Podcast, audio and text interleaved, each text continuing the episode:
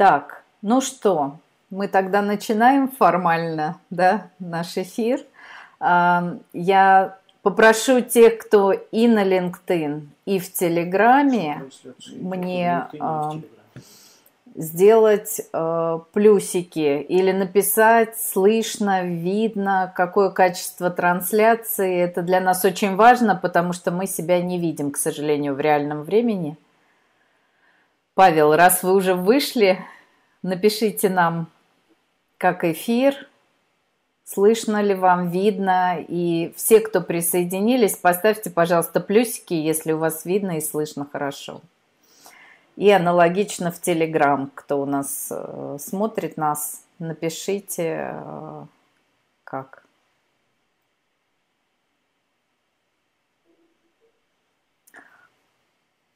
Так, пока ничего я не вижу. Вот сюда говоришь, ты видишь, тут все время. Угу, спасибо большое. Так. Ага, видно, слышно, Дмитрий пишет. Да, все отлично. Ну что, Ань, тогда начинаем. Давайте Анну я представлю. Ну, она, наверное, не нуждается уже в представлениях, потому что кто-то из вас смотрел ее канал на Ютубе, кто-то из вас читал ее посты замечательные. Я тоже ее читаю уже очень давно. Аня переехала в США и э, работает продуктом, да, если я ничего не путаю, в IT-компании, которую нельзя называть, потому что для этого нужно специальное но разрешение. можно посмотреть на LinkedIn. Вот, да, но у нее в профиле на LinkedIn вы можете посмотреть, э, где она работает, да, это компания, чьей продукцией в основном все из нас пользуются, у которой яблочко нарисовано. Жесткая политика конфиденциальности корпорации. Такие вот реалии. Вот э, все пишут видно и слышно, но небольшой рассинхрон. Ну, у нас вообще уникальная тут попытка одновременно и в Телеграме, и в LinkedIn сделать эфир.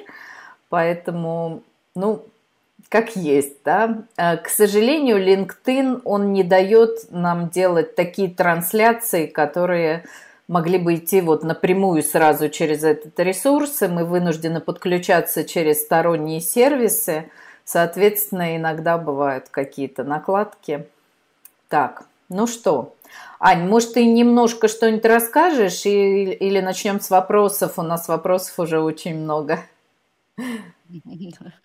Давайте расскажу а, про рассинхрон. На самом деле я, а, я не знаю, какого уровня рассинхрон. И, может быть, а, если совсем неудобно, пусть люди присоединяются в Телеграм, uh-huh. если на LinkedIn рассинхрон, да, поэтому что слушать, наверное, рассинхроне будет очень сложно. Um, вот. Давайте расскажу про себя. А, да, меня зовут Нама Ванна. А, я работаю в IT с 2006 года. Начинала я с сайта «Одноклассники». На тот момент это был стартап. И там было только 300 тысяч пользователей. На настоящий момент там 200 миллионов. Я не знаю, уже потеряла статистику. Очень много. И начинала я как а, да, начинала я как маркетинг-менеджер, sales, продавала рекламу, закупала, искала офис, я не знаю, делала все подряд – и в 2012 году а, я была официально назначена на роль продукт-менеджера в «Одноклассниках». Вот, с чего я начинаю свою карьеру как продукт. То есть на данный момент а, 10 лет опыта продуктом. Вот. А, и в 2016 году я переезжаю в США а, по грин-карте. Мой а, бывший муж выиграл грин-карту в лотерею. И я продолжаю свою карьеру продуктом здесь, в США. Я не хотела менять свою э, траекторию, я хотела всегда быть продуктом и продолжать как продукт. И э, я нашла э, роль э, продукта в стартапе, э, называется Fasten. В России он известен как «Такси везет», это русскоязычный стартап с русскими корнями здесь, в США, который закрылся, потому что очень сложно было конкурировать с Uber. На самом деле, ну, это реальная проблема. Вот. А, дальше я а, продолжаю свою карьеру в блокчейн-стартапе, а, тоже русскоязычной. И в 2019 году, как, наверное, 99% блокчейн крипто-стартапов того момента, которые запускали ICO в 2017 году, стартап обанкротился, и я ушла в свободное плавание искать работу. На тот момент я решила, что я больше не хочу работать на русскоязычные стартапы, мне нужно двигаться дальше, искать работу а, уже в американских компаниях с американскими командами, разработчиками. И здесь началась моя самая большая жесть. Я столкнулась с реалией поиска работы на, на американском рынке без русского языка. И я потратила три месяца поиска работы нон-стоп с утра до вечера. С утра до вечера у меня был забит календарь просто под, под завязку.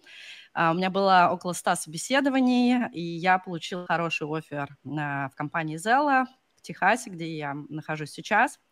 И, соответственно, продолжила свою карьеру. И в 2019 году я э, дала интервью Кире Кузьменко про поиск работы в США, насколько это больно, после этого интервью вылилась статья на VC, а, и после чего а, началась моя, наверное, такая, такой сайт-проект, как эм, Аня Наумова, которая рассказывает про поиск работы в США. Вот, потому что та статья оказалась безумно популярной. На данный момент, мне кажется, около 100 тысяч просмотров этой статьи на VC.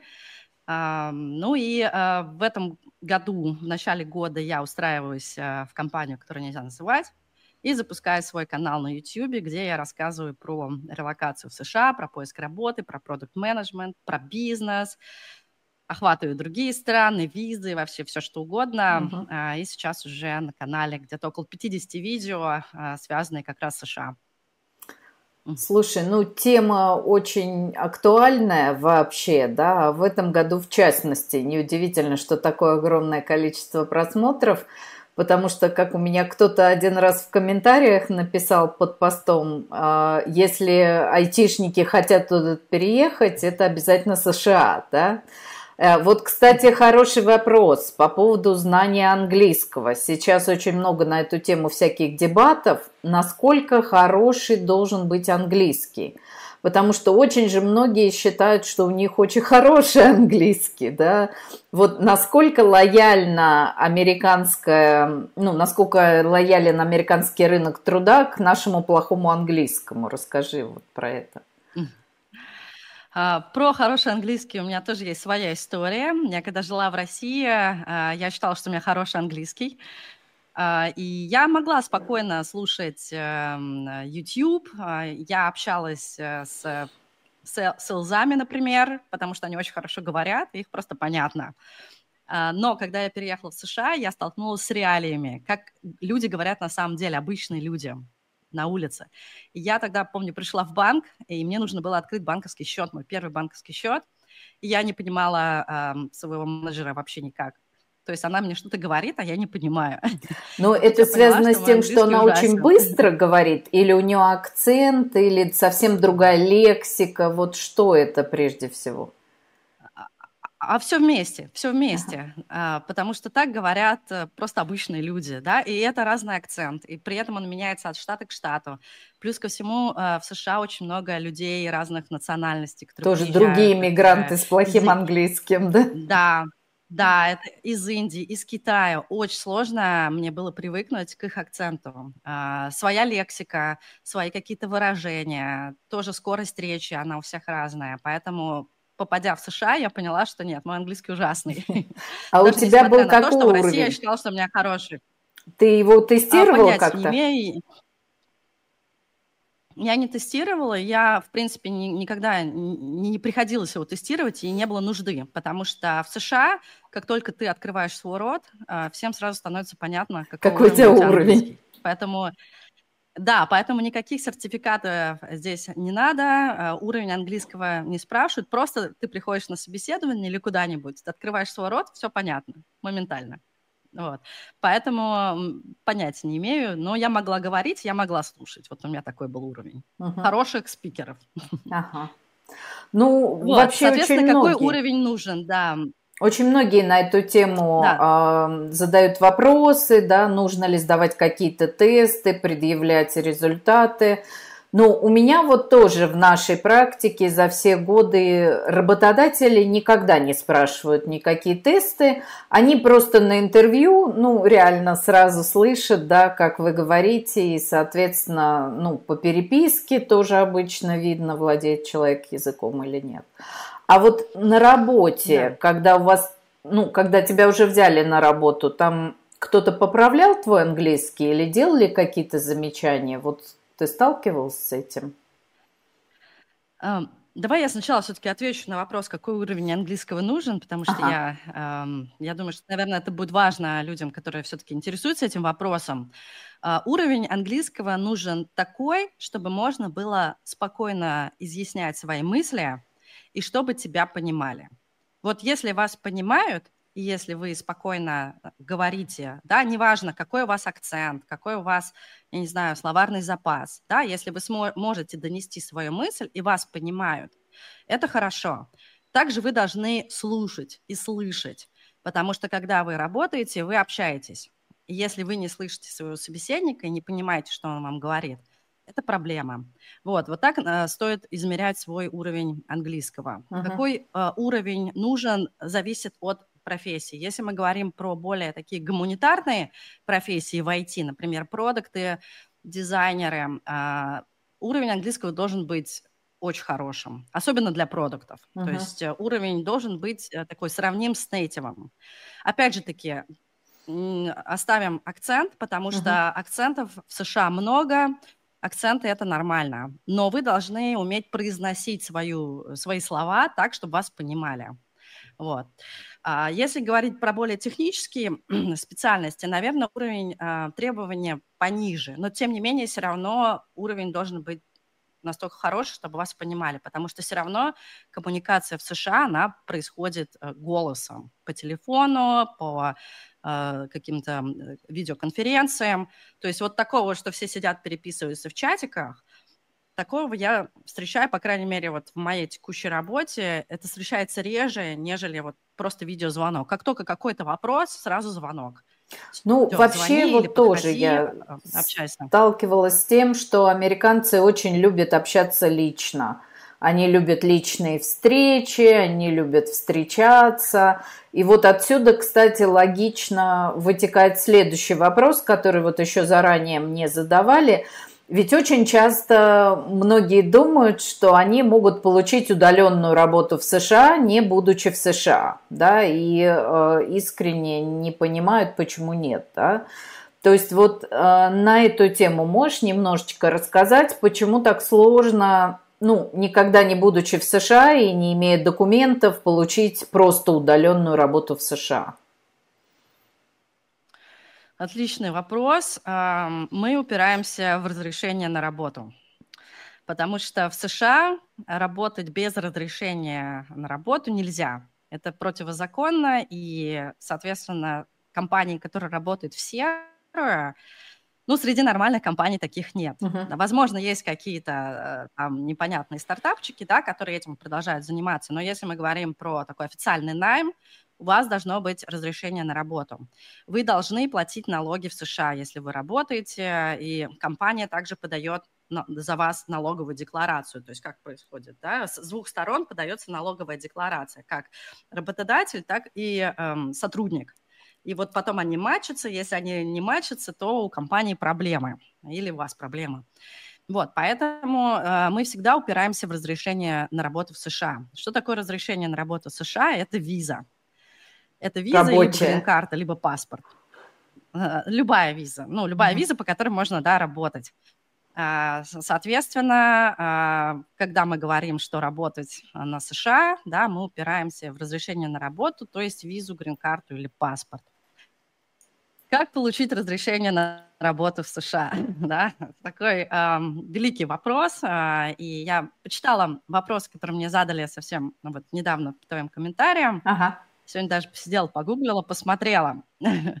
Вот. А есть э, несколько... Давайте, давайте наверное, начнем с виз, mm-hmm. да, потому что грин-карта – это грин-карта. Вы можете либо играть в лотерею грин-карту, либо э, жениться, выйти замуж за кого-то, либо каким-то другим способом ее получить. Родиться в США. Э, паспорт. Да, либо родиться, да, вот э, давайте оставим вот эти вот э, э, облачные эм, возможности. Хотя, они, ну, как бы мой бывший ну, муж выиграл. Есть, То да. есть, в принципе, это возможно. Да, он играл 9 лет. И, кстати, еще э, про грин-карту есть еще а типа виза О1, uh-huh. виза таланта, но грин-карта. То есть, если вы достаточно успешный, талантливый человек, вы можете сразу подаваться на грин-карту. То есть, минуя визу, да, можно сразу на грин-карту? Да, да. Угу. Вот да, это интересно, да. это я этого вас... не знала. Да, называется виза EB1, но она номинально она виза, но она по факту грин-карта. Uh-huh. То есть вам не нужно ее продлевать постоянно, то есть вы, вы не обязаны работать на того работодателя, который изначально за вас подавал. Но при этом изначально он должен быть, да, на визе У1 работодатель? Да, да, виза У1, виза H1B, виза L1, а, все эти визы, такие я сейчас перечислю стандартные визы, по которым люди переезжают. Есть много разных виз, да, но эти вот три основные визы, по которым переезжают айтишники. Ага. Вот. Я не иммиграционный адвокат, я буду рассказывать достаточно такую верхнеуровневую информацию, то, что я знаю и выучила за а, последние месяцы, а, ведя свой канал uh-huh. и разговаривая с иммиграционными адвокатами. Но, тем не менее, какое-то представление о визах я вам дам. Вот, поэтому у нас остается три визы. H1B, L1 и O1. А, виза O1 – это виза таланта. А, это э, если у вас есть какие-то достижения в какой-то области. Области могут быть разные. Это может быть в основном для айтишников это бизнес, может быть наука. Также есть спорт, арт и что-то там еще. А, вот. Например, а, для визы У1 вам нужен работодатель, это первое, который будет как бы делать вам вот это вот приглашение на работу. И вы должны потом сами идти, собирать свой кейс, э, показывать свои достижения, свои публикации, доказывать на иммиграционной службе США, что вы талантливый человек. Угу. Дальше вы должны сами идти платить деньги адвокату, сами заниматься своим кейсом и все делать сами. Вот. В итоге, да, если все у вас хорошо с кейсом, вы получаете эту визу один, приезжаете в США, работаете по этой визе и дальше ее продлеваете, либо меняете статус на грин-карту. Вот, это первый вариант переезда. Второй вариант переезда – это виза H1B. Это так, так называемая рабочая виза. Когда, наверное, говорят про рабочую визу, чаще всего а, имеется в виду H1B. Вот, сегодня я зашла специально перед эфиром почекать статистику. Даже О, это интересно очень, да. Свежая да, статистика. Э, что, да, что такое виза H1B? Это когда американская компания нанимает кого-то э, за границей, то есть э, человека, который не э, является там, гражданином, резидентом США и живет где-нибудь за границей. Угу. Ну вот в вот, том числе те, которые работают удаленно, да? Uh, ну, любых, им нужно mm-hmm. как бы перевести на территорию США, да. Проблема в том, что uh, эта виза, она лимитирована по количеству виз, выданных в год. В год выдается 85 тысяч виз. Из них 65 тысяч выдается uh, как раз иностранным сотрудникам и 20 тысяч виз студентам, которые окончили вуз в США. То есть э, вот получается, что для тех, кто хочет переехать в США э, и работать, и получить эту визу, они должны целиться в категорию вот это вот, в количество 65 тысяч. Но я сегодня посмотрела статистику по заявкам. Угу. Сколько заявок подается на визу H1B. Э, в этом году было около 310 тысяч. Ага. А в следующем году прогнозируется 470 тысяч. Ничего себе. То есть, То есть пять раз больше виза... практически. Да. Да, то есть это виза, это лотерея. То есть даже если вы найдете себе работодателя, который готов спонсировать вам визу H1B, далеко не факт, что вы ее получите, просто потому что вы не выиграете эту лотерею. Вот в этом на самом деле э, беда этой визы, то, что вы потратите огромное количество усилий, чтобы найти работодателя, потому что далеко не каждый работодатель готов спонсировать визу H1B. Ну, они просто прекрасно представляют, профессии. что они могут прождать там полгода, год, да, а человек не выиграет, и они без сотрудника. Да, Да, да. То есть для э, работодателя это огромный риск э, делать эти визы. И тоже, опять же таки, я смотрела статистику, на какие профессии выдаются эти визы.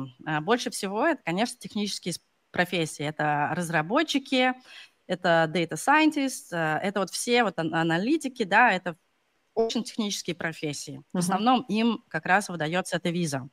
Что касается проектов, продуктов, дизайнеров, они там где-то очень-очень далеко внизу. И то есть, ну, можно сказать, что продукт-менеджерам практически не выдается эта виза, маркетологам, вот всем нетехническим профессиям в IT. А, я э, пыталась найти человека а, не технического, который получил эту визу русскоязычного, русскоязычного, uh-huh. да. Я не нашла. То есть я не нашла человека, То есть в основном это люди из других стран, да, это Индия, Китай, вот как говорят у больше всего у индийских э, ребят. Да, да, да у, у э, да, ребят из Индии, то есть русскоязычные разработчики получают визу H1B, русскоязычные продукты не получают ага. визу H1B. Русскоязычные продукты переезжают по визе У1. То есть угу. это самый популярный кейс. Вот, вот я встречаю продуктов русскоязычных, я первым, первым делом спрашиваю, как ты переехал? В основном это виза либо У1, либо, либо EB1, это аналог визы У1, только грин-карта. Uh-huh. Вот, поэтому э, будьте, будьте реально очень как бы скептически относитесь к этой визе H1B. Вот И для... да, действительно, у, а, у индийцев, у индийцев, у них прям реально целая система.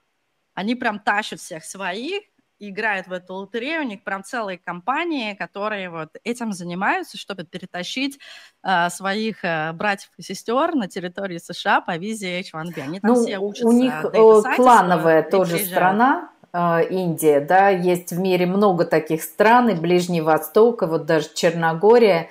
И я могу сказать, что у нас даже был такой кейс – когда у нас девушка в компанию Amazon дошла до финала на интервью, девушка была из Беларуси, с белорусским паспортом.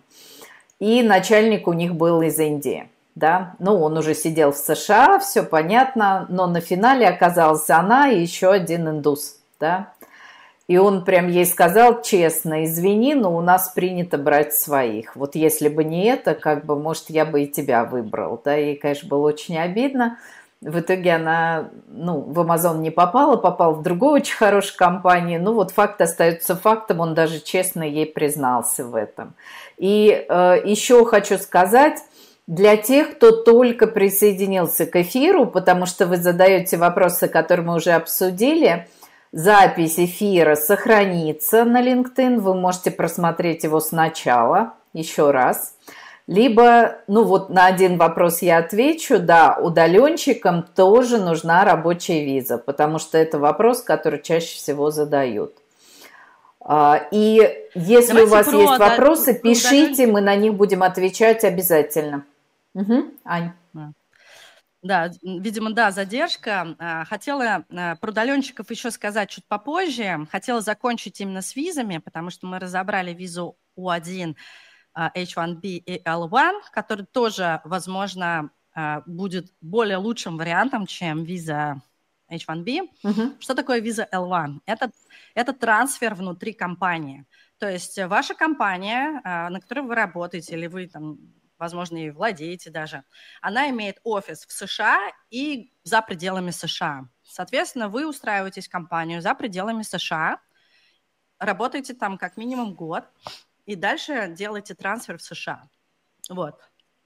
А, вот это как опция для тех, кто хочет все-таки релацироваться в США и работать на какие-то крупные корпорации. Например, вот можно реально фанг идти, попробовать найти работу в фанге э, где-нибудь в Европе, и потом через какое-то время релацироваться уже в США. Uh-huh. То есть вот тоже такой определенный есть момент. И это не лотерея. То есть у L1 она не лимитирована по количеству выданных виз. Да, и у 1, кстати, тоже. Там нет никакого лимита. То есть вот эти два типа виз, они реально, ну, как бы более, более реальные, да? да. И еще такой момент, Я, принципе, вот да, по всем... поводу L1, да, э, вот, да, действительно есть такой момент, это может быть ваша собственная компания – но она должна быть достаточно большой, у нее должны быть реальные обороты, это не может быть там никакое ИП без сотрудников, да, там должно быть минимум там сколько-то сотрудников, то есть по визе L1 там реально есть определенные ограничения, да, поэтому, ну, конечно, если это компания там Amazon или Facebook или прочие Google, да, то там таких проблем нет. А, да, у меня, кстати, на эту тему есть а, интервью с Сергеем Коноваловым, который как раз-таки открывал офис в США и приезжал из Лондона в США по визе L1. Вот, поэтому, кому интересно, посмотрите, он там очень-очень все подробно рассказывает и по требованиям к бизнесу, и про вообще все шаги получения. Вот, про удаленных сотрудников хотела хотела закончить. Что такое удаленные сотрудники? В США очень часто бывает, что вы открываете вакансию на LinkedIn, и там пишется remote. А, надо понимать, что в США по дефолту remote на территории США. Опять же таки из-за разрешения на работу. Поэтому, когда вы смотрите, о, так много вакансий remote, это не значит, что вы можете работать э, там, из Европы, из Армении, Грузии и так далее. Э, подразумевается, что вы находитесь на территории США, у вас есть разрешение на работу, но вы, допустим, находитесь в другом штате или в другом городе и работаете на компанию Remote. Поэтому тоже будьте осторожны. Чаще всего все вакансии в США Remote а, подразумевают то, что вы находитесь на, терри- на территории США.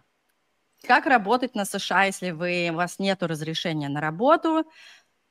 Первое, либо вы получаете разрешение на работу, да, как мы уже объясняли, либо, либо есть еще такая опция, как работать через компанию-прослойку. Есть компании, которые как раз э, являются таким посредником между э, сотрудником, который находится за территорией США, не имеет разрешения, и компанией. То есть компания заключает договор с этой компанией-посредником, типа работает с этой компанией, да, а эта компания э, заключает договор уже с вами. И вы как бы через посредника работаете на территории США. Вот. Э, еще я бы хотела, наверное, всем, кто все-таки хочет удаленно работать без разрешения на работу, присмотреться к русскоязычным стартапам в США. У вас больше шансов найти работу э, на американскую компанию с русскоязычными корнями, с ребятами, которые на русском языке разговаривают. Для них выгоднее нанимать кого-то за пределами США просто потому, что вы дешевле, чем сотрудник, который находится на территории США. Э, и у вас есть один общий язык, которыми вы общаетесь. Вот. Это ваше будет преимущество. Вы дешевле, вы знаете русский язык и вы классный сотрудник, потому что э, русскоязычные программисты, они ценятся, они реально классные. Здесь в США приходится выбирать из э, вообще всех подряд, э, ча- часто не очень хорошего качества, поэтому вот это ваше преимущество. Старайтесь искать русскоязычные компании и через них заходить на рынок США. Ань, а как в этом Могу случае они оформляют? Им же тоже надо как-то по какой-то рабочей визе оформлять? Э, через прослойку как раз. Ага. Через компанию прослойку. То есть они да, прибегают к помощи этих компаний.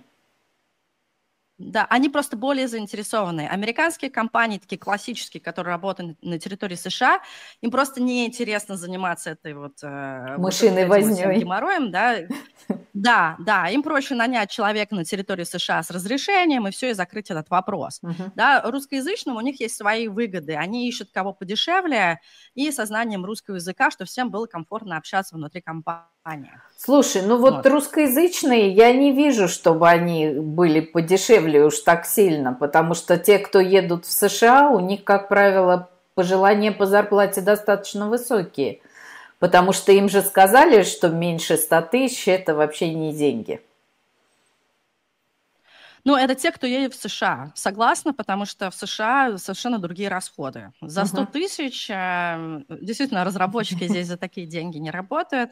А, ну, потому что, учитывайте то, что вы с этих 100 тысяч там, или 200 тысяч, я не знаю, какая там зарплата у вас будет, вы заплатите налог, да, налога здесь прогрессирующая шкала, но в среднем можете так вот очень угрубляя 30%.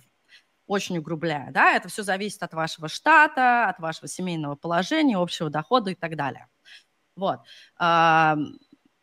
Так, что я хотела... Да, про зарплату. Плюс здесь больше расходы на все остальное. На аренду жилья, на продукты, на транспорт, на развлечения, на, на все, на все, на все. Э, очень большие расходы. Поэтому зарплата 100 тысяч, честно говоря, будете жить, особенно если у вас семья и дети, будете жить достаточно плохо. Вот, а Аня. человек, который находится за пределами США, да, в Грузии живет, 100 а, тысяч – это прекрасная зарплата. Поэтому uh-huh. вот компания здесь, ей проще заплатить 100 тысяч за разработчика, который будет чувствовать себя комфортно и который будет жить в Грузии, чем э, заплатить 100 тысяч человеку, точнее, ну, 100 тысяч никто не будет, 200 тысяч, да, то есть для компании уже зарплата в два раза больше ага. становится. А, я прошу прощения у вас, уважаемые слушатели. Иногда мы с Аней, вот кажется, что перебиваем друг друга, но это, к сожалению, связано с тем, что вот такая специфика эфира, то есть не, не, не всегда совпадение идет, поэтому, а, ну вот, сделаем на это скидку. Тут такой вопрос э, задали, вот можно ли технарю переехать по L1?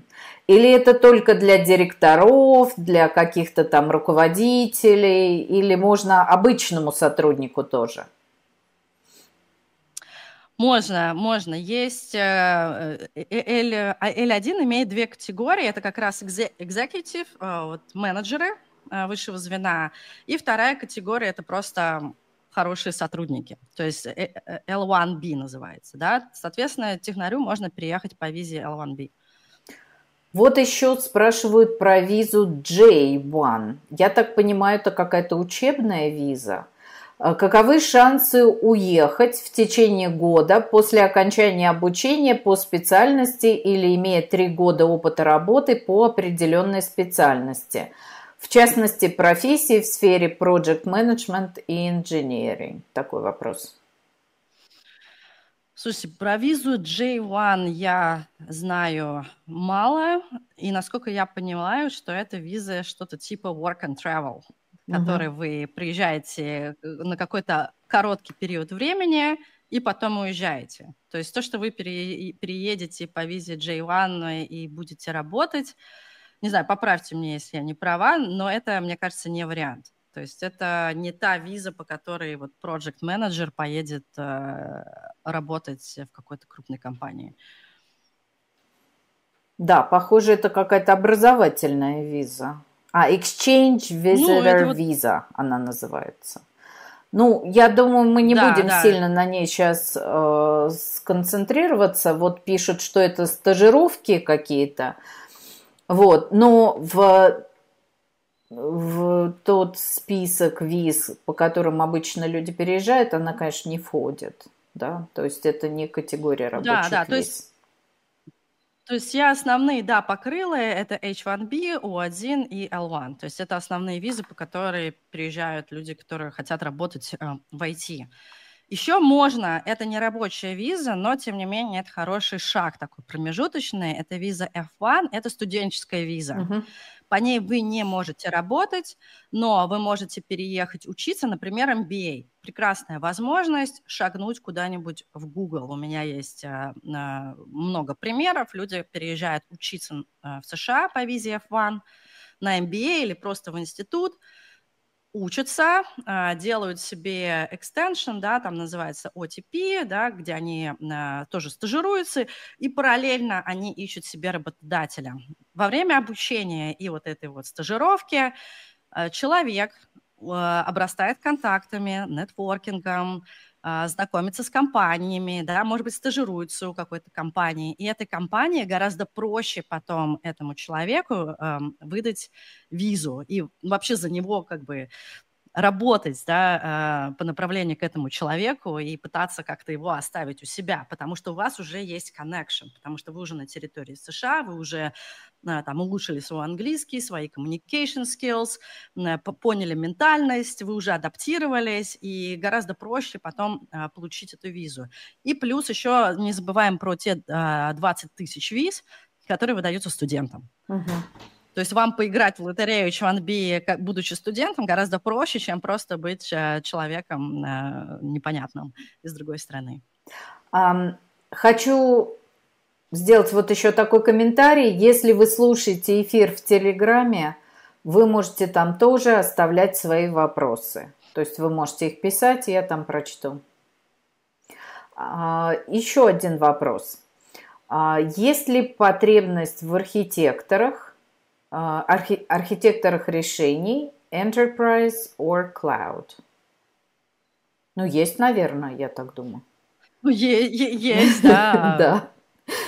В чем, вот. в чем, в чем вопрос? Как, как охотно работодатели идут на оформление визы О1, понимая, что соискатель может в любой момент сменить работодателя? Ну, тут, наверное, даже я могу ответить, что один оформляет не работодатель. Поэтому ему, в общем, все равно.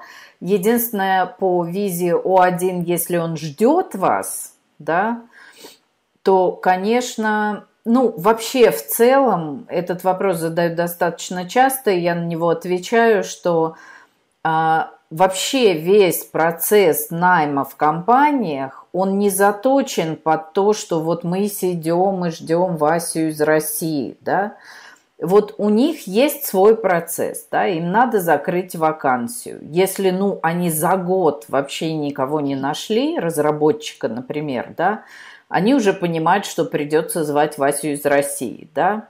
Если у них полно других кадров, они просто делают свой процесс, как обычно. Они выбирают из того, что у них есть в наличии.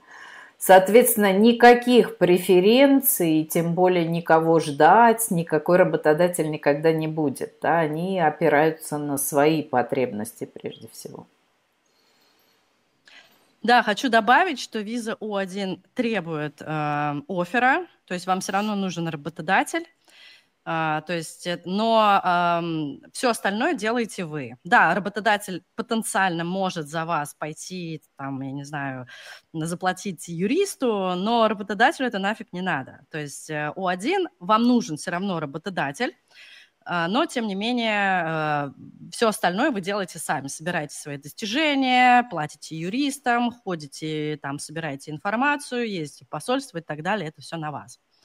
Вот. И я согласна со Светой, а, вас никто не ждет, да, к сожалению. Здесь э, гигантская своя конкуренция на территории США. Здесь очень много классных специалистов, которые приехали со всего мира у нас рецессия. Не то, что я вас пугаю, просто давайте будем реалистами. Да? В США рецессия. Наверное, все слышали, что поувольняли гигантское количество людей, которые сейчас вышли на рынок и тоже ищут работу, которые либо с паспортом, либо с грин-картой. Ну, с документами в а, любом случае. Да, да, который ищет работу. То, что за вами будет бегать, даже несмотря на рецессию, то, что за вами будет бегать работодатель, э, вероятность очень низкая. У работодателя США на территории США полно выбора, чтобы найти себе специалиста здесь.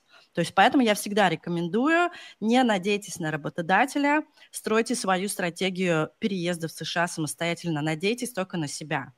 Опять-таки, ну, то есть должны быть варианты разные, да, то есть не, не то, что мне вот, у меня есть один работодатель, он, может быть, даст мне офер, и я уже уверен, что я приехал, да. Да, да. То есть а, через визу О1 и, и, ищите свои таланты, я не знаю, делайте что-то, а, делайте что-то полезное, а, виза F1, через студенческую визу получаете MBA, езжайте учиться, обрастайте контактами, дальше разберетесь, что делать. А, через открытие своего бизнеса, какими-то такими путями это более надежно, стабильно и реалистично, нежели вот надеяться на работодателя, что работодатель придет такой и даст вам визу. Да, или вот. что ты выиграешь Продолжайте в играть в лотерею. На самом деле, продолжайте, продолжайте. А, это да, я имею в виду лотерея грин-карта, э, за спрос денег не дают, по-моему, лотерея э, абсолютно бесплатно, играть можно раз в год, бесплатно подаваться, продолжайте И это пока делать. там есть, тоже... граждан РФ не исключили, насколько я знаю, то есть они могут играть. Нет. И Нет, также граждане да. других стран, просто надо проверять, иногда они кого-то исключают, если их становится слишком да, много. И... Да. Если у вас семья из двух человек, да, если вы муж, жена, оба могут играть, вы удваиваете свои шансы выиграть. Если вы не муж, жена, парень с девушкой все равно играете, вы потом после выигры... выигрыша можете пожениться и вместе переехать. Вот. А, можно ли переехать, если ты не айтишник? Можно, можно. Опять же таки, бизнес э, О1, угу. студенчество. Ну, то, опять то же. Э, по О1 там не только бизнес, да. Например, я вот знаю не случай, когда переехала девушка-фотограф, девушка-дизайнер, да, она там не знаю, что-то там делала на подработках у Ким Кардашьян, ей в лед просто выдали эту визу. Что-то она визажист, что ли, какой-то. Ну, вот что-то такое. Тату-мастера я знаю, который переехал по этой визе у один.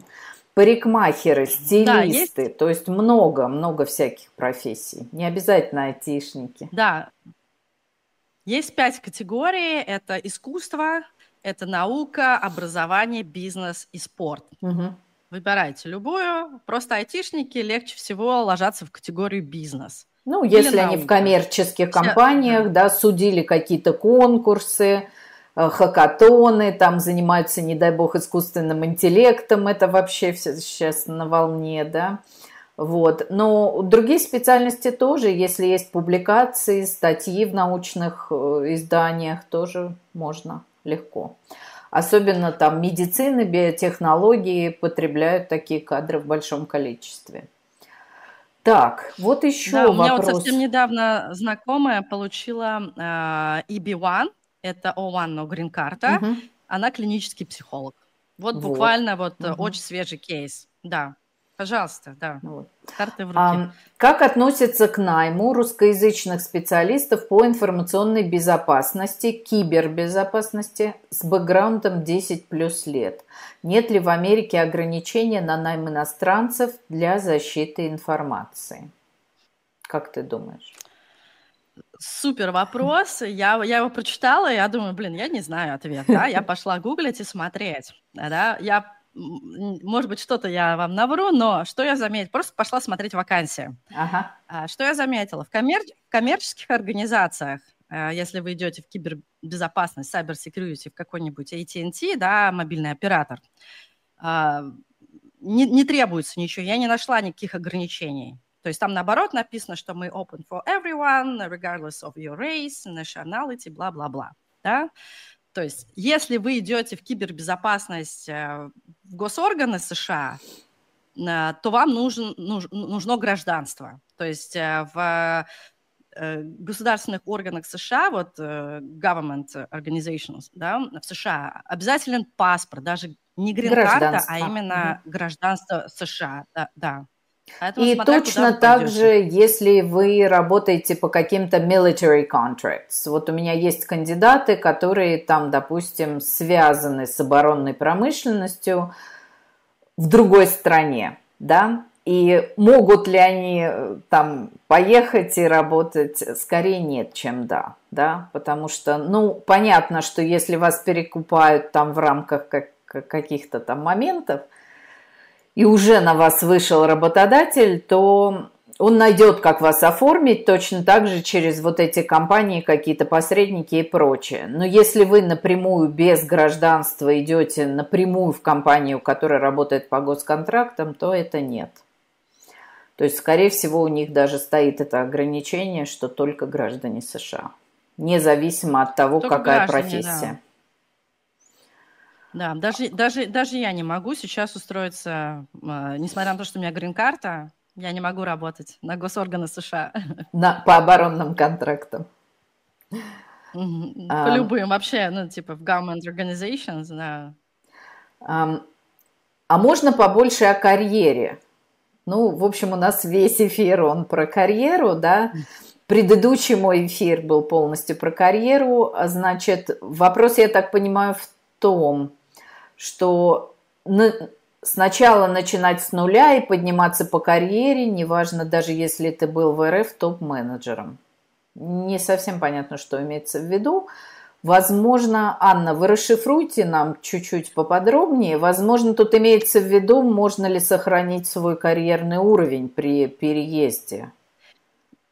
Я, да, я думаю, что вопрос про то, насколько падает ваш уровень, когда вы переезжаете. А, тоже супер вопрос. А, и, скорее всего, да. Скорее всего, ответ, а, что упадет ваш уровень, просто потому что в США вы белый лист такой чистый, вас никто не знает, по многим факторам, да, у вас нет нетворкинга, у вас, э, скорее всего, недостаточное знание английского, у вас нет понимания вообще, как живут люди в США, как работают процессы, культуры, вообще у вас ничего нету, вы такой чистый, свеженький, приезжаете, э, в России у вас уже все выстроено, вы много лет там жили, трудились, росли и так далее.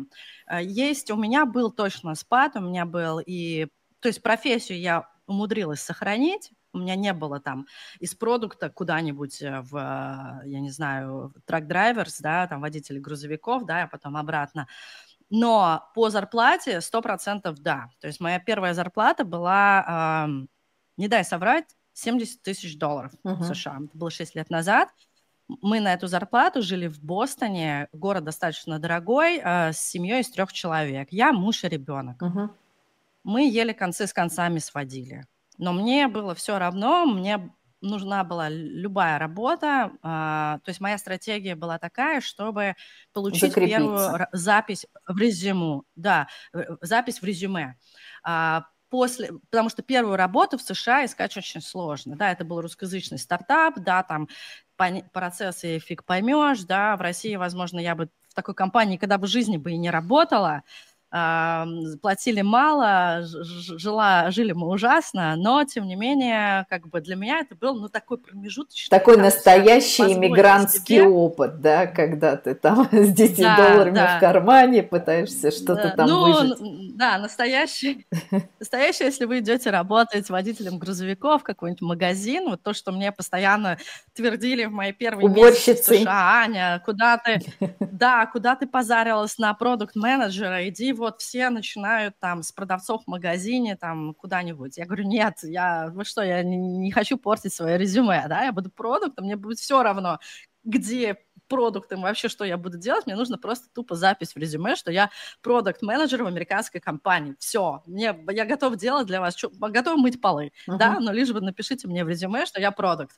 Вот. И после вот этого первого тяжелого года Дальше пошло все легче. То есть чем больше у вас опыт в США, тем больше вы там, быстрее вы растете. Да? Дальше проблем с поиском работодателя уже не было. Ага, угу. уже кто-то с Анной поработал, Анна уже непонятный какой-то мигрант, уже не белый лист, уже что-то про нее известно, уже себя показала, налоги заплатила, никакого криминала нету, можно доверять. Они уже более расслабленно к вам относятся, если у вас есть хоть какой-то опыт на территории США.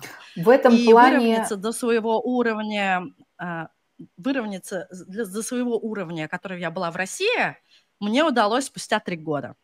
То есть спустя три года я поняла, что я живу более-менее так же хорошо, как я жила в Москве. Ну, это очень хорошо. Три года – это прям прекрасно. И вообще в целом, ну вот по статистике, любой переезд с релокацией – это 3-5 лет – это адаптация на новом месте. И еще у меня есть один э, комментарий. То есть вот эта ситуация, в которой была Аня, ее можно частично скомпенсировать, если у вас есть опыт работы в какой-то американской компании, да, пусть даже там в России, Беларуси, в Казахстане, может быть, в Европе, потому что они уже видят названия, да, все там тот же Nestle или Tesla или Amazon, они во всех странах устроены одинаково плюс-минус, да, и уже не будет так отпугивать. Вот насколько я помню, в твоем случае ты рассказывала эту историю, у тебя был Mail.ru, и Mail.ru в России это было очень круто, да, когда ты переехала в Америку, эм, значит, никто не знает, что такое Mail.ru, и я даже на эту тему в посте упоминала, и мне сразу куча народа набежала и сказали, мы знаем, что это про Аню, почему вы не написали, что это про Аню? Ну вот мы компенсируем да, это мне эфиром. прям доказывать людям, да, рассказывать, что Mail.ru – это крупнейшая IT-компания Европы. Да мать вашу-то, ну почему вы ее не знаете-то, да? Они такие, ты была владельцем Mail.ru? Ну да, конечно, поэтому я здесь у вас. Да, владелец Mail.ru тоже, по-моему, в Америке живет. Ну да, уже да. Так, а, вот очень хороший комментарий пишет Мария Рахимова. Многие начинают в США с волонтерских организаций. Если вы гуманитарий, так проще двигаться как один из вариантов. В принципе, да. Да. Вот. Вот еще хороший вопрос. В какой штат лучше переехать? У, вопрос на тысячу долларов просто. А, первое зависит от вашей работы.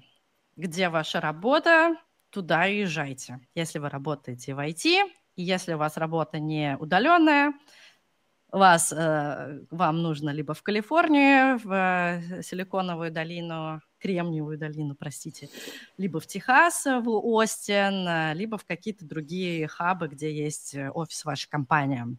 Если вы можете удаленно работать, зависит от ваших личных предпочтений, например, климат. Э, штаты в США очень разные.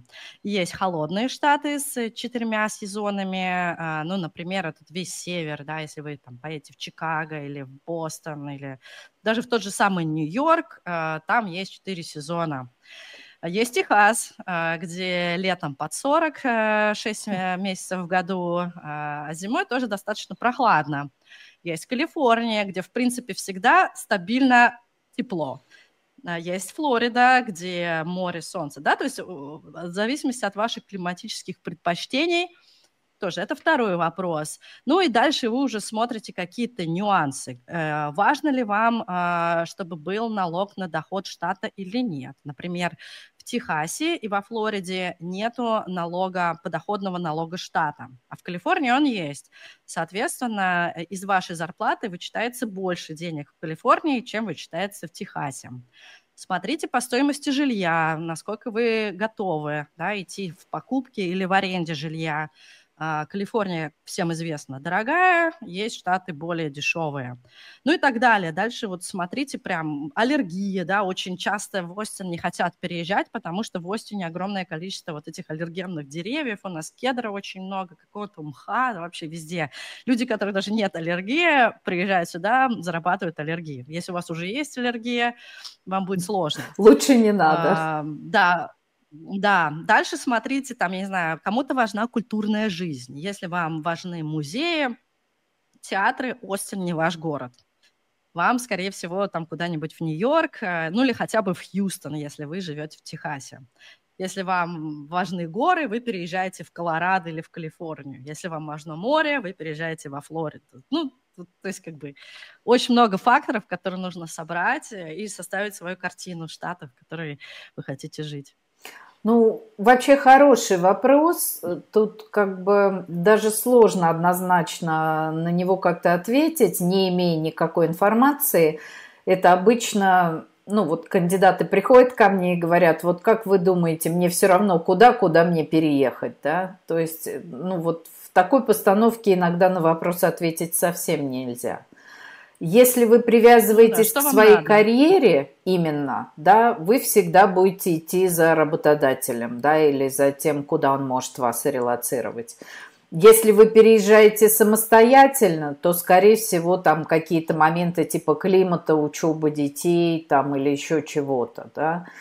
Но это, ну, как бы вопрос, на который вряд ли ответят вам посторонние люди. Для этого есть специальная методика. Вот мы на сопровождении целый ну, не знаю, там 2-3 недели этому посвящаем, потому что надо проанализировать э, очень много разных данных, да, какой состав семьи, сколько лет детям, что там предстоит, какие предпочтения, там жена хочет море, муж хочет горы, да, там и прочее, чтобы это все совместилось и плюс еще наложилось на сам карьерный трек.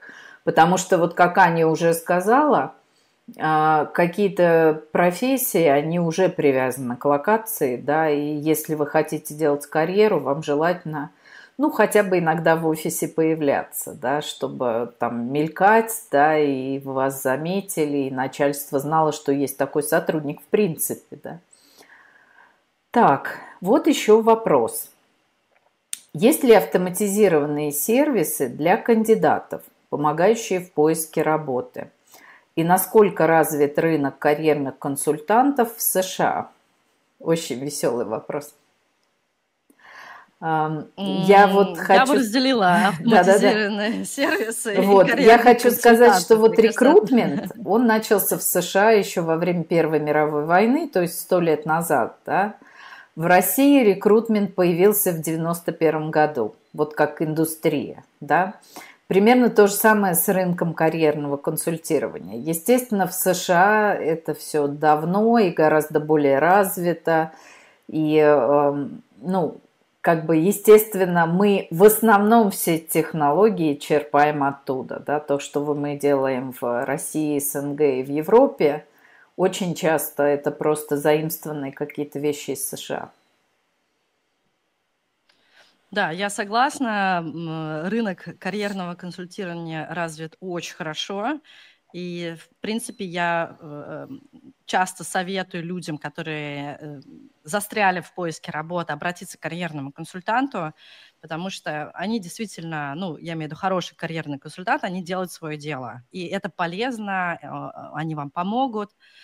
Вот. Что касается... Ну, это дорого, да? Хороший карьерный консультант стоит дорого. Давайте так, возьмем, наверное, ставку, я бы сказала, от 300 долларов в час, ну, вот, примерно такая стоимость карьерного консультанта.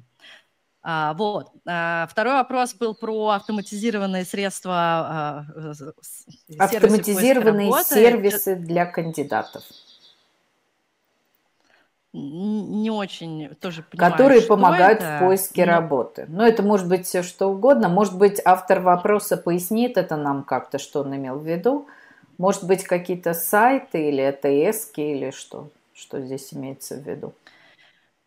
Ну, если мы говорим про сайты поиска работы в США, это LinkedIn, но это он не автоматизирован, все равно должны ручки, ну как, полуавтоматизирован, наверное, да, с какой-то степени автоматизирован.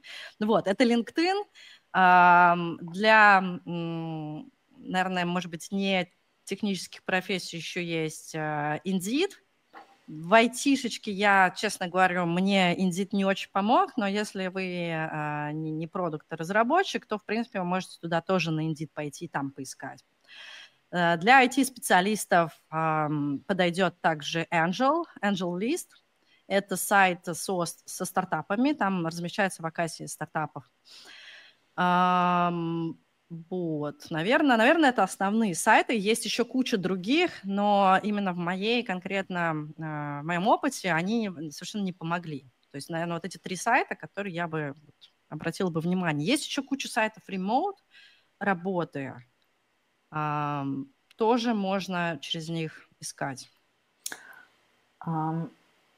Вот вопрос задал Алексей. Рассматривают ли американцы возможность работать в России и СНГ? Я знаю лично нескольких американцев, одного канадца, которые работали в России, а, делали там бизнес и, в принципе, жили подолгу, более 10 лет. Но я вам сразу хочу сказать, что трудоустроиться в России иностранцу гораздо сложнее, чем россиянину в США потому что в России гораздо более сложная система выдачи рабочих виз, оформления разрешений на работу и вот этого всего. То есть, если речь идет о человеке, у которого изначально был российский паспорт, и он вернулся, да, или, ну, по какой-то причине, может, уехал с родителями в свое время, выучился в США и вернулся, то да, это проще, потому что есть российский паспорт, гражданство есть. Если это Native American, да, то есть гражданин США, и у него нет никаких российских документов, это очень сложно. Более того, это очень хлопотно, продлять надо каждый год. И в отличие от других стран, в России они заставляют сдавать очень много анализов. На СПИД, на сифилис, кровь, там, Э, залазят во все отверстия, берут мазки, то есть иностранцы реально очень страдают от этого, это реально дискомфортно. И ну вот это так и есть. И один раз я общалась с парнем, который, он правда не из США, он приехал из какой-то страны СНГ, ну у них там еще хуже процесс. Он мне показывал примерно вот такая стопка ксерокопий. Он сделал на то, чтобы продлить а у него уже было много лет там, он уже давно в России. То есть это, это реально очень сложно, даже если люди хотят, поэтому выживают только сильнейшие. Ну или у кого русские жены. Да. Зачем надо? А, я знаю одну девушку, которая а, работала, она американка, она работала в а, России, в Сколково, преподавала английский. Потом познакомилась с русским парнем на рок-концерте. Парень музыкант, тоже гитарист. И они вместе переехали, живут сейчас в Бостоне, поженились, там все у них хорошо. Это вот у меня единственный такой пример. И совсем недавно, кстати, ко мне мне написала, я не знаю, как она меня нашла, через какие-то телеграм-чаты русскоязычные, а, американка, которая а, э, была тоже, по-моему, по программе обмена в Украине, и она хотела просто практиковать английский, ой, русский язык. Она говорит, э, что я хочу с кем-то разговаривать по-русски, но я, у меня нет никого среди друзей, я боюсь его потерять. И угу. вот мы с ней разговаривали э, за жизнь на русском языке, да. Отлично. Как могут помочь рекомендации от американцев или иностранцев при поиске работы? Где и как это нужно демонстрировать? Вопрос, э, зачем, куда, какие рекомендации? То есть, э, если мы говорим про поиск работы, рекомендации будут э, от ваших, э, вашего работодателя, от ваших коллег, вашего босса, и неважно, где они, в России или там в Америке, ну, то, то есть достаточно странный вопрос. В, вполне возможно, тут еще такой момент имелся в виду. Допустим, мы когда ну, ищем работу, да, и пользуемся LinkedIn, там есть эти отдельные разделы – рекомендации и эм, в принципе, там же видно, да, с кем мы связаны, кто у нас в друзьях, э, кто наши бывшие начальники, кто там коллеги и прочее. То есть, в принципе, теоретически это может вам помочь э, в поиске работы, потому что работодатель всегда зайдет на ваш профиль и посмотрит примерно, какое у вас украшение – кто вас рекомендовал, там в профиле всегда это отображается, и это может сыграть в плюс, да. Также есть еще рекомендации, которые вам пишут, когда вы увольняетесь с работы, да, с предыдущего места работы на фирменном бланке, либо еще каким-то образом. Это тоже иногда может работодатель запросить. Если у вас хорошие рекомендации, это, в принципе, хорошо, да. Вот. Но как таковые а, может быть, еще имеется в виду по О1 рекомендации, вот этот момент. Но это лучше с юристом тогда, с адвокатом своим обсудить. Там тоже бывает... Э, по О1. По О1 нужны рекомендации, да. да. Ну, в принципе, любые положительные рекомендации о вас как о профессионале – это хорошо, да. Угу. Это не всегда обязательно, то есть кто-то может и не запросить это, но если они есть, то почему бы их не разместить там в том же профиле на LinkedIn? Это, в общем, скорее в плюс.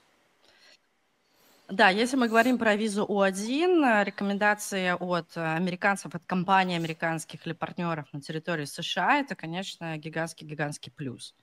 Это если мы говорим про визу О1. Если мы говорим про просто работу, рекомендации на LinkedIn, Здесь, ну, у меня нет каких-то доказательств, да, какой-то статистики, насколько это влияет. Американец вам дал или не американец? Ну, если есть фотография с Маском, например, mm-hmm. или с каким-то начальником из той компании, куда вы устраиваетесь, это сработает точно. Ну, сто процентов, да. Могу ли я переехать в Штаты по приглашению и как это сделать? Приглашению по работе. Ну, в принципе, мы это уже как-то обсудили, наверное, да, рабочие визы. А, посмотрите просто эфир сначала, да, в самом начале мы об этом говорили, либо, э, ну вот я так могу ответить, приглашение само по себе, это я не знаю, что такое. Есть э, офер, да, на основании которой делают рабочую визу.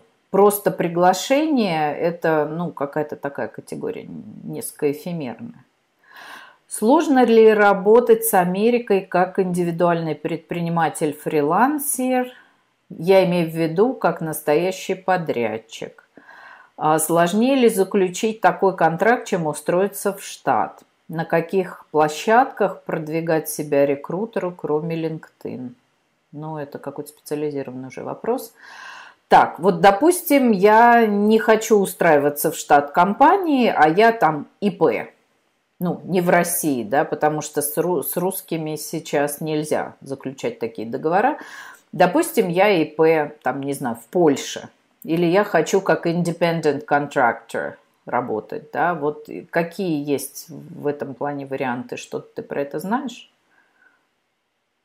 Слушай, здесь, наверное, не подскажу. Опять это все-таки какое-то налоговое законодательство, потому что мы упираемся всегда в разрешение на работу и или налоги, которые э, платит работодатель э, за то, что зарплату вам начисляет, да. Uh-huh. И мне кажется, что это очень сильно зависит от, опять же таки, работодателя, потому что есть те, кто хочет этим заморачиваться, и есть те, кто не хочет этим заморачиваться, идет по стандартному пути найма людей на территории uh-huh. США с разрешением на работу.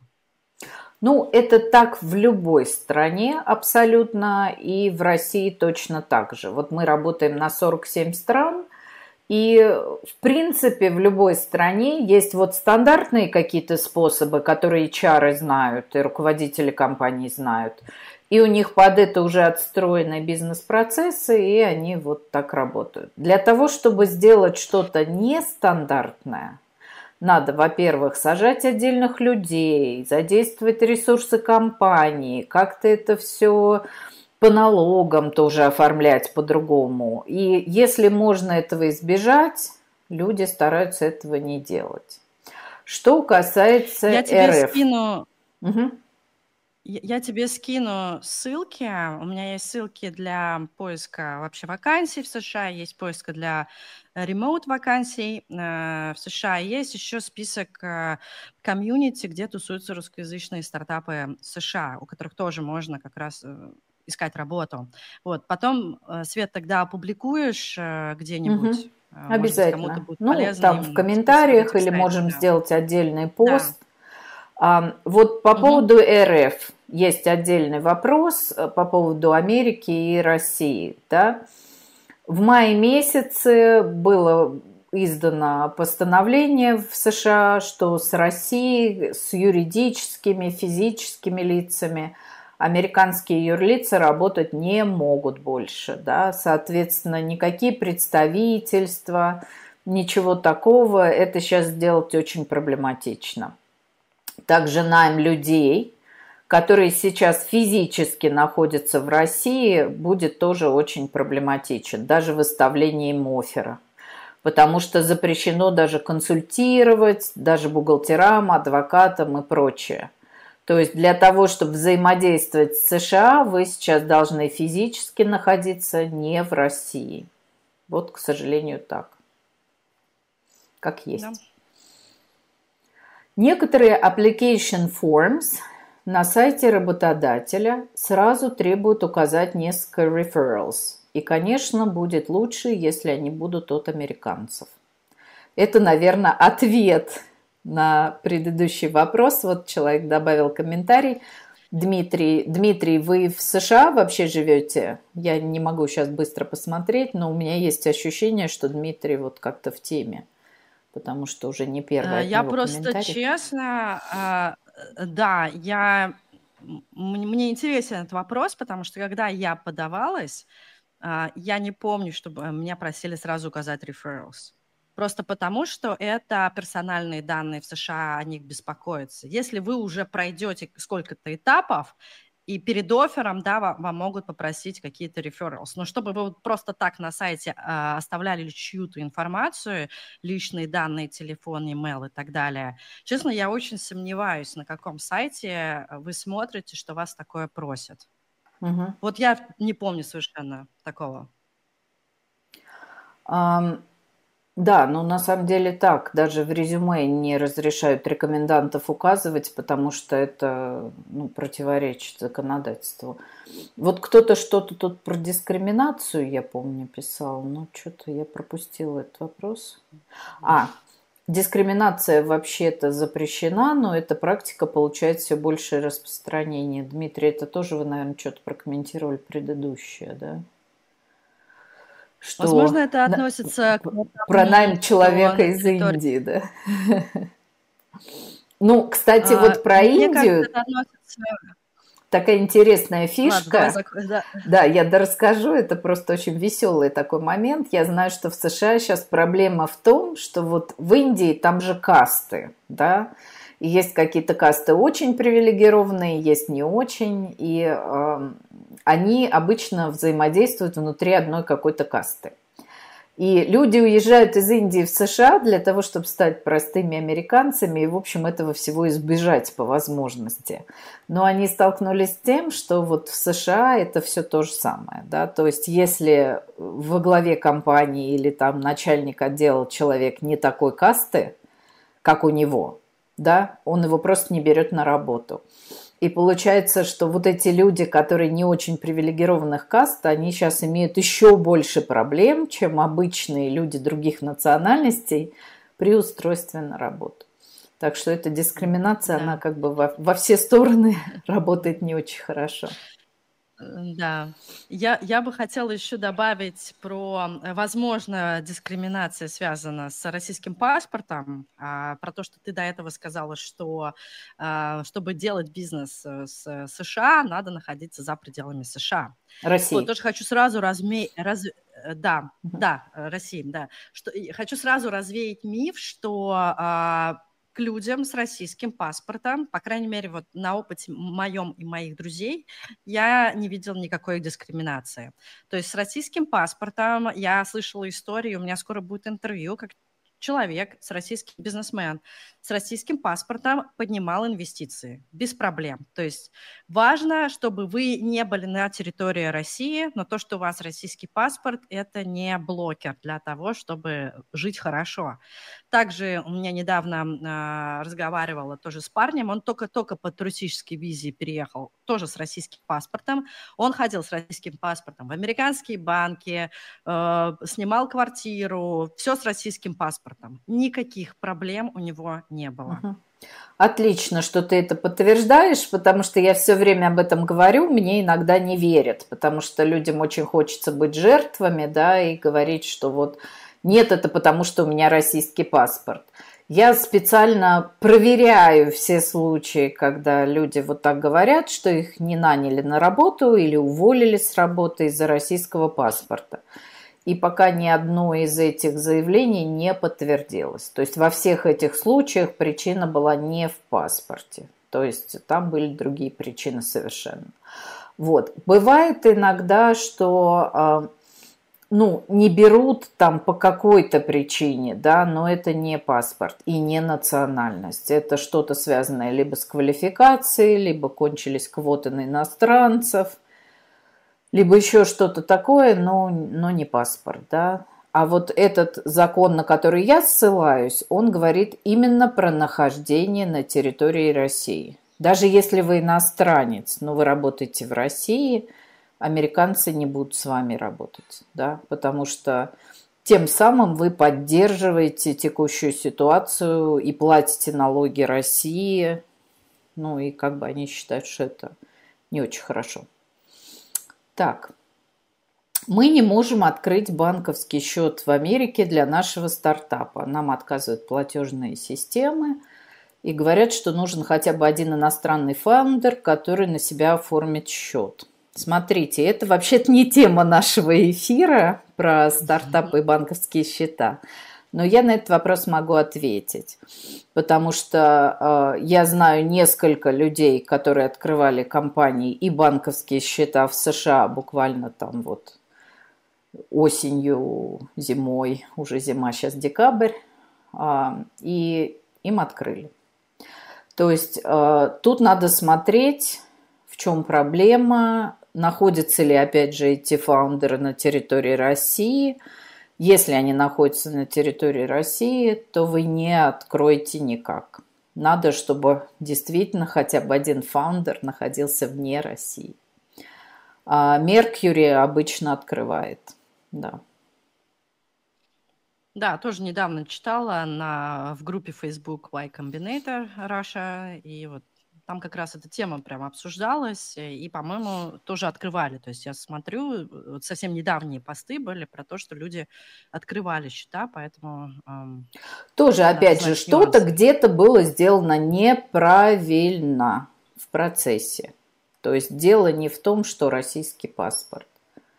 Либо не подтвердили э, нахождение вне России грамотно, мы все с марта Турции, это прекрасно, но а, значит в процессе регистрации либо еще такой момент, а, любой банк в любой стране, он смотрит на то, что у вас за бизнес, какие у этого бизнеса обороты в будущем планируются, что у вас за деятельность, нужна ли она им вообще – и соответствует ли она сфере деятельности самого банка. Вот мне в свое время от, отказал, э, по-моему, Silicon Valley банк, потому что они сказали, что у них только стартапы в определенной области и прошедшие раунды, а у меня компания, которая не нуждается в финансировании.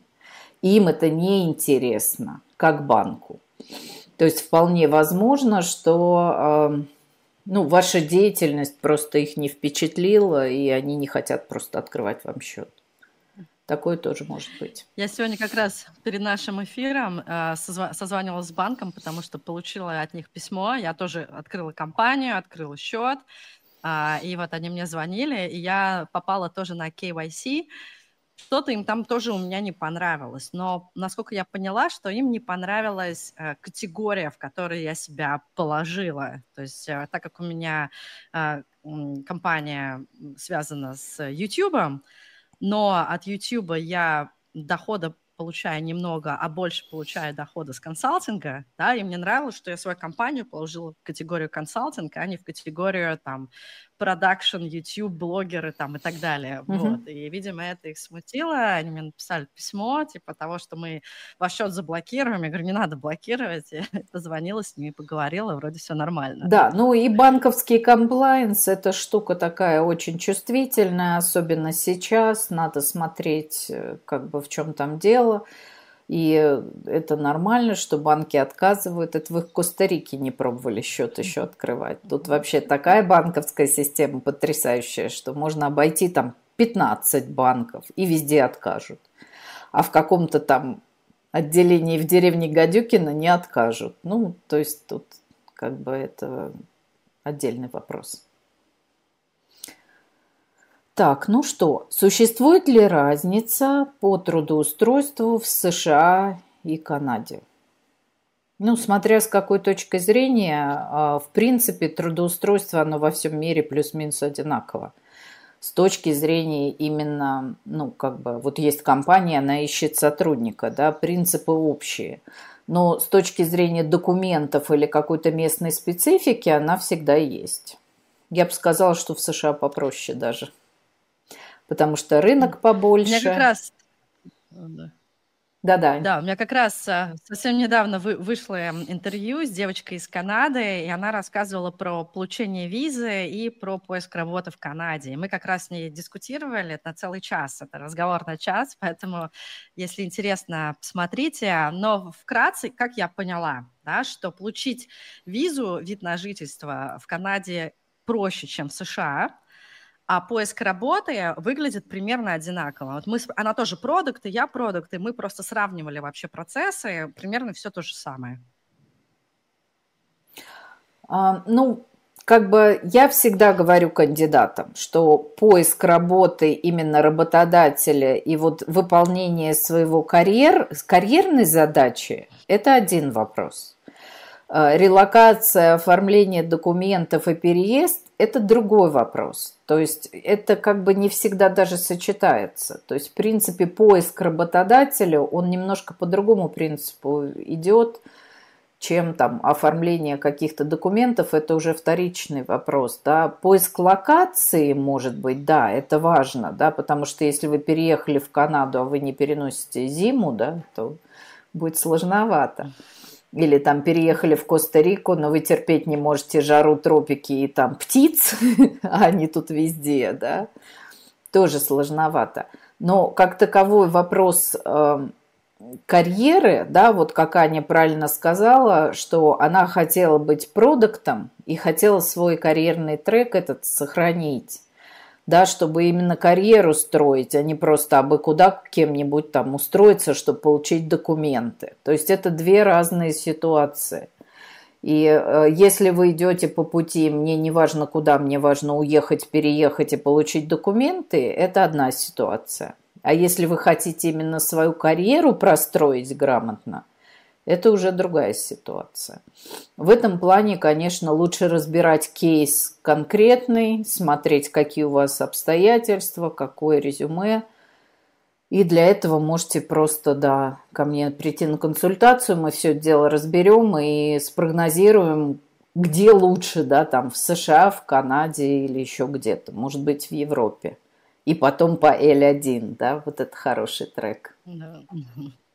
Вот. Согласна.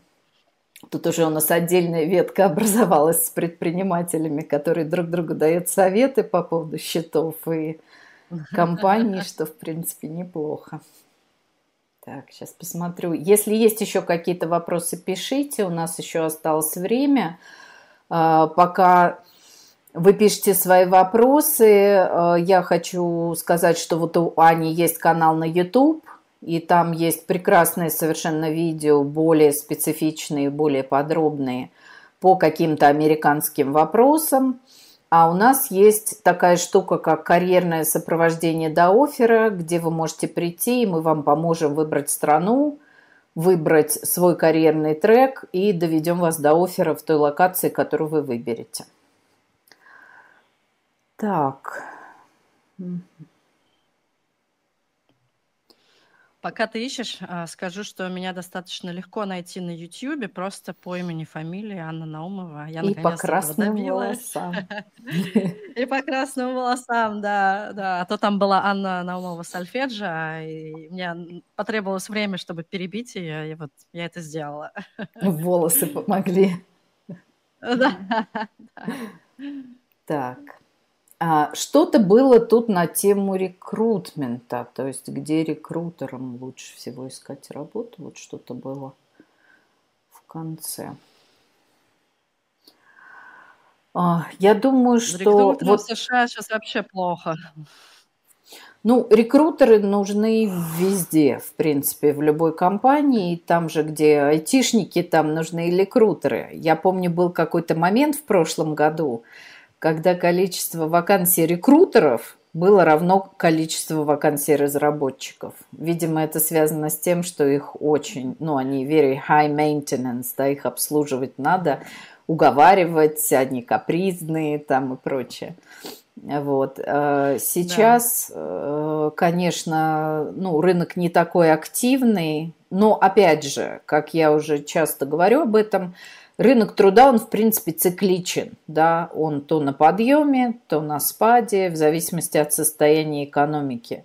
И надо смотреть, какие отрасли сейчас на подъеме, там, соответственно, будут нанимать, те, где спад, там будут увольнять. И это всегда происходит в момент любого кризиса, всегда есть компании, которые нанимают. То есть нет такого, чтобы был прям вообще полный фриз. А, вот нашла я этот я вопрос. смотрел... Угу. А, хорошо. На каких площадках продвигать себя рекрутеру, кроме LinkedIn? Ну, это, опять же, вообще не тема нашего эфира. Да. Вот, продвижение. Я скину, скину ссылку с, со списком сайтов вообще для поиска работы, ремоут и не ремоут и так далее. Угу. Я думаю, там можно. Да. Ну, блог можно вести там, где вам удобно. В принципе, э, аудитория, она приходит за блогером, скажем так. Э, я знаю блогеров, которые в Инстаграме продвигаются, это, правда, очень дорого, да. Кто-то на Ютубе, вот как Аня, там у меня, допустим, Основная площадка это LinkedIn, там что-то на Фейсбуке. Вот сейчас мы пробуем Telegram, потому что русскоязычные в массе своей уходят в Telegram, потому что им все заблокировали. Пробуйте, тестируйте, смотрите, где именно ваш подход и ваша подача, они дадут отклик. да, потому что все люди очень разные. Я знаю, в Телеграме полно каналов всяких тоже рекрутеров. Так, ну что, Аня, как ты чувствуешь? Пора заканчивать? Или есть у нас еще несколько минут на то, чтобы ответить на вопросы? А, если у кого-то да, что-то еще ответить. есть? Меня немножко напрягает э, задержка, и я прям чувствую, что я хочу что-то сказать, но не могу, потому что из-за задержки, да, мне нужно ждать, пока ты закончишь. Ну вот я теперь замолкаю, и ты говори. Может быть, давай я немножко про резюме все-таки скажу. Мне кажется, был где-то вопрос про резюме. Да, мы что-то вообще про это не упомянули ни разу еще. Да, это, мне кажется, такая базовая тема. А, Очень важно. Пытаюсь уложиться, а, да, в пару минут. Э, резюме э, в России и в США. То есть э, если вы хотите искать работу в США, и, и даже, в принципе, наверное, вот в Канаде, Европе, где-то в, зап- в западном мире, вам сто процентов нужно будет поработать над своим резюме. А, я сейчас скажу американские стандарты, как должно выглядеть американское резюме. Тоже ссылочку на шаблон могу приложить. То есть американское резюме – это список достижений, очень короткий, лаконичный, такой вот емкий. Эм, стандартом считается один лист. Если у вас прям совсем какой-то гигантский опыт, вы можете сделать его ну, чуть побольше, чем один лист. Я с моим опытом 10 лет держу его все равно один лист. То есть я стараюсь прям вот э, выбрать, выбрать самое-самое важное. Вот. Что еще важно в американском резюме? Оно чаще всего достаточно скучное. Такой белый лист, черный текст, без каких-то э, кастомизаций, картинок, картинок да, вот, полосок э, разноцветных. Цветов, да, да, да, да. Просто очень скучный такой прям э, белый лист с черным текстом. Дальше, а, фотография, она не используется, не, ну, не, не положено добавлять фотографию в американское резюме, а, тоже связано это все дискриминацией. По вашей фотографии можно составить много всего о вас. Фотопортрет. такой. Да, да. Не указывается такая персональная данные, как э, пол, возраст, э, национальность. Вот все личное убирайте из резюме, хобби, я не знаю, имя вашего кота, да, вот вообще все убирайте. Эм, дальше, эм, что касается вашего как бы карьерного трека, на каждую эм, вашу предыдущую работу хорошо писать где-то три bullet point ваших достижений. Мы в резюме мы пишем не процессы, например, делал там, создавал прототипы, разрабатывал веб-сайты, проводил пользовательские интервью. Мы пишем достижения. Я что-то сделал, я чего-то достиг, я что-то запустил, да, вот какие-то достижения. Вот. И, наверное, последнее – это а, вот эти вот скиллы, которые мы любим писать, коммуникабельные, энергичные, да, мы это все софт-скиллы из резюме тоже убираем. А в резюме, если вы пишете свои скиллы, это должны быть какие-то хард-скиллы, там а, языки программирования, системы аналитики, а, инструменты прототипирования, дизайна, вот что-то такое ключевое, которое а, рекрутер может сосканировать и, и просто вычеркнуть от этого. Никто не будет ваше резюме читать э, ну, две минуты. То есть э, я смотрела статистику, американский рекрутер сканирует ваше резюме ну, максимум 15 секунд. Поэтому имейте в виду, ваше резюме должно быть все прям очень четко, понятно, и э, чтобы рекрутер сразу э, вас купил. А вот что играет большую роль? Все-таки портфолио проектов, опыт работы или образование, если есть возможность подтвердить диплом в США? Образование, отличный вообще, отличный вопрос про образование. Американские компании очень любят образование, но если оно хорошее. То есть, если вы закончили если какой-то американский вуз, там, э, да, если вы закончили там Стэнфорд, Беркли, вот что-то такое с хорошим э, ну, вот этим скором, который они любят писать, если вы компьютер-сайенс, прям наверху пишите свое резюме, что вы вот это сделали. Они это вот, хорошо понимают, да, вот эти все аббревиатуры, циферки и прочее. Да. Но они понимают, что это Стэнфорд. Поэтому, опять возвращаясь к визам, а, если вы хотите релацироваться в США, через MBA отличная возможность. Вы украсите свое резюме просто а, отличными буковками, циферками, и вас точно все будут брать моментально в США. Вот, если у вас какое-то непонятное э, э, образование, например, у меня, у меня институт, э, университет туризма я заканчивала в России, я его пишу внизу вот мелким, мелким почерком. Что, типа, у меня есть, да, да, да, то, что у меня есть высшее образование, но э, ну, я не могу им гордиться, поэтому я наверх выношу свой опыт. У меня хороший опыт, и как бы мой опыт все перекрывает. Поэтому в зависимости от вашей ситуации, если у вас нет опыта, есть образование, пишите, э, прям делайте акцент на ваше образование. Если у вас нет а, образования, есть опыт, пишите опыт. Если у вас нет ни того, ни другого, что-то ищите. Вам можно только посочувствовать. Да, да, да. Так, а, и, наверное, последний вопрос. А, как вы вообще оцениваете рынок труда сегодня в мире? Ну, это, наверное, для меня больше вопрос. Я считаю, что рынок труда, он всегда является отражением, в принципе, ситуации в мире, да, экономической ситуации, политической ситуации. Не надо ждать, что рынок труда не будет ни на что реагировать, и если кругом разброд шатания и ужас ужасный, то ну, работодатель никак на это не будет реагировать.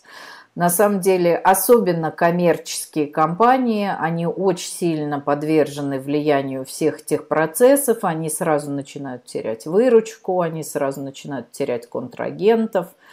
И, эм, естественно, очень часто даже им становятся нужны совсем другие компетенции от сотрудников, нежели чем те, которые есть у текущих сотрудников. Поэтому очень часто в кризис увольняют много, но и нанимают тоже, просто это люди с другими уже компетенциями. В этом плане очень часто у меня спрашивают вот русскоязычные ребята, что нам делать, да, потому что вот такая ситуация, с русским паспортом никто не берет. Я всегда говорю, что русские очень хорошие кризис-менеджеры, и эти их скиллы вот как раз в кризис очень-очень востребованы. Поэтому даже если вам все говорят, что типа, да куда ты прешься, вон какая они, да, там, там ты будешь работать уборщицей там, или максимум Макдональдс, Э, свободная касса, а в некоторых странах уже и Макдональдса нет, то есть типа вообще ловить нечего. Я всегда придерживаюсь такой точки зрения. Если у вас есть цель, если у вас есть желание и есть определенное упорство, вы сможете найти свое место и свою карьеру, и свою компанию. Вот. Ну, если вы будете слушать и всех подряд и э, сидеть в депрессивном состоянии, то, конечно, будет вам сложно независимо от национальности и паспорта. Абсолютно согласна. Вот, ну, на этой радостной ноте мы, наверное, закончим. Да? Спасибо вам всем, э, кто был на эфире. Э, если у вас есть необходимость получить консультацию, пишите мне в личку. Я знаю, что Аня тоже консультирует продуктов, она проводит мок-интервью и делает тоже всякие интересные э, услуги да, для тех, кто именно в IT в США хочет попасть. А, соответственно, наша страница у вас есть. Приходите, пишите. Очень будем рады. Да, Света мне не конкурент, я Свете не конкурент, потому что, да, да, мой фокус исключительно на США, я другими странами вообще не занимаюсь. Ну, в принципе, конкуренция – это дело неплохое. Да. Главное, чтобы конкуренты были люди грамотные, да, и я Друзьями. очень часто и передаю клиентов. Супер. Спасибо тебе большое, Света, что пригласила. Мне очень понравилось сегодня общаться. За исключением да. этой задержки. Все остальное Я тоже очень рада. Ну, это наш первый опыт. Да, будем совершенствовать техническую часть. Вот, чтобы да. люди получали доступ к профессиональной помощи, когда она им нужна. Все, счастливо. Да, да. Хорошо себя вел сегодня.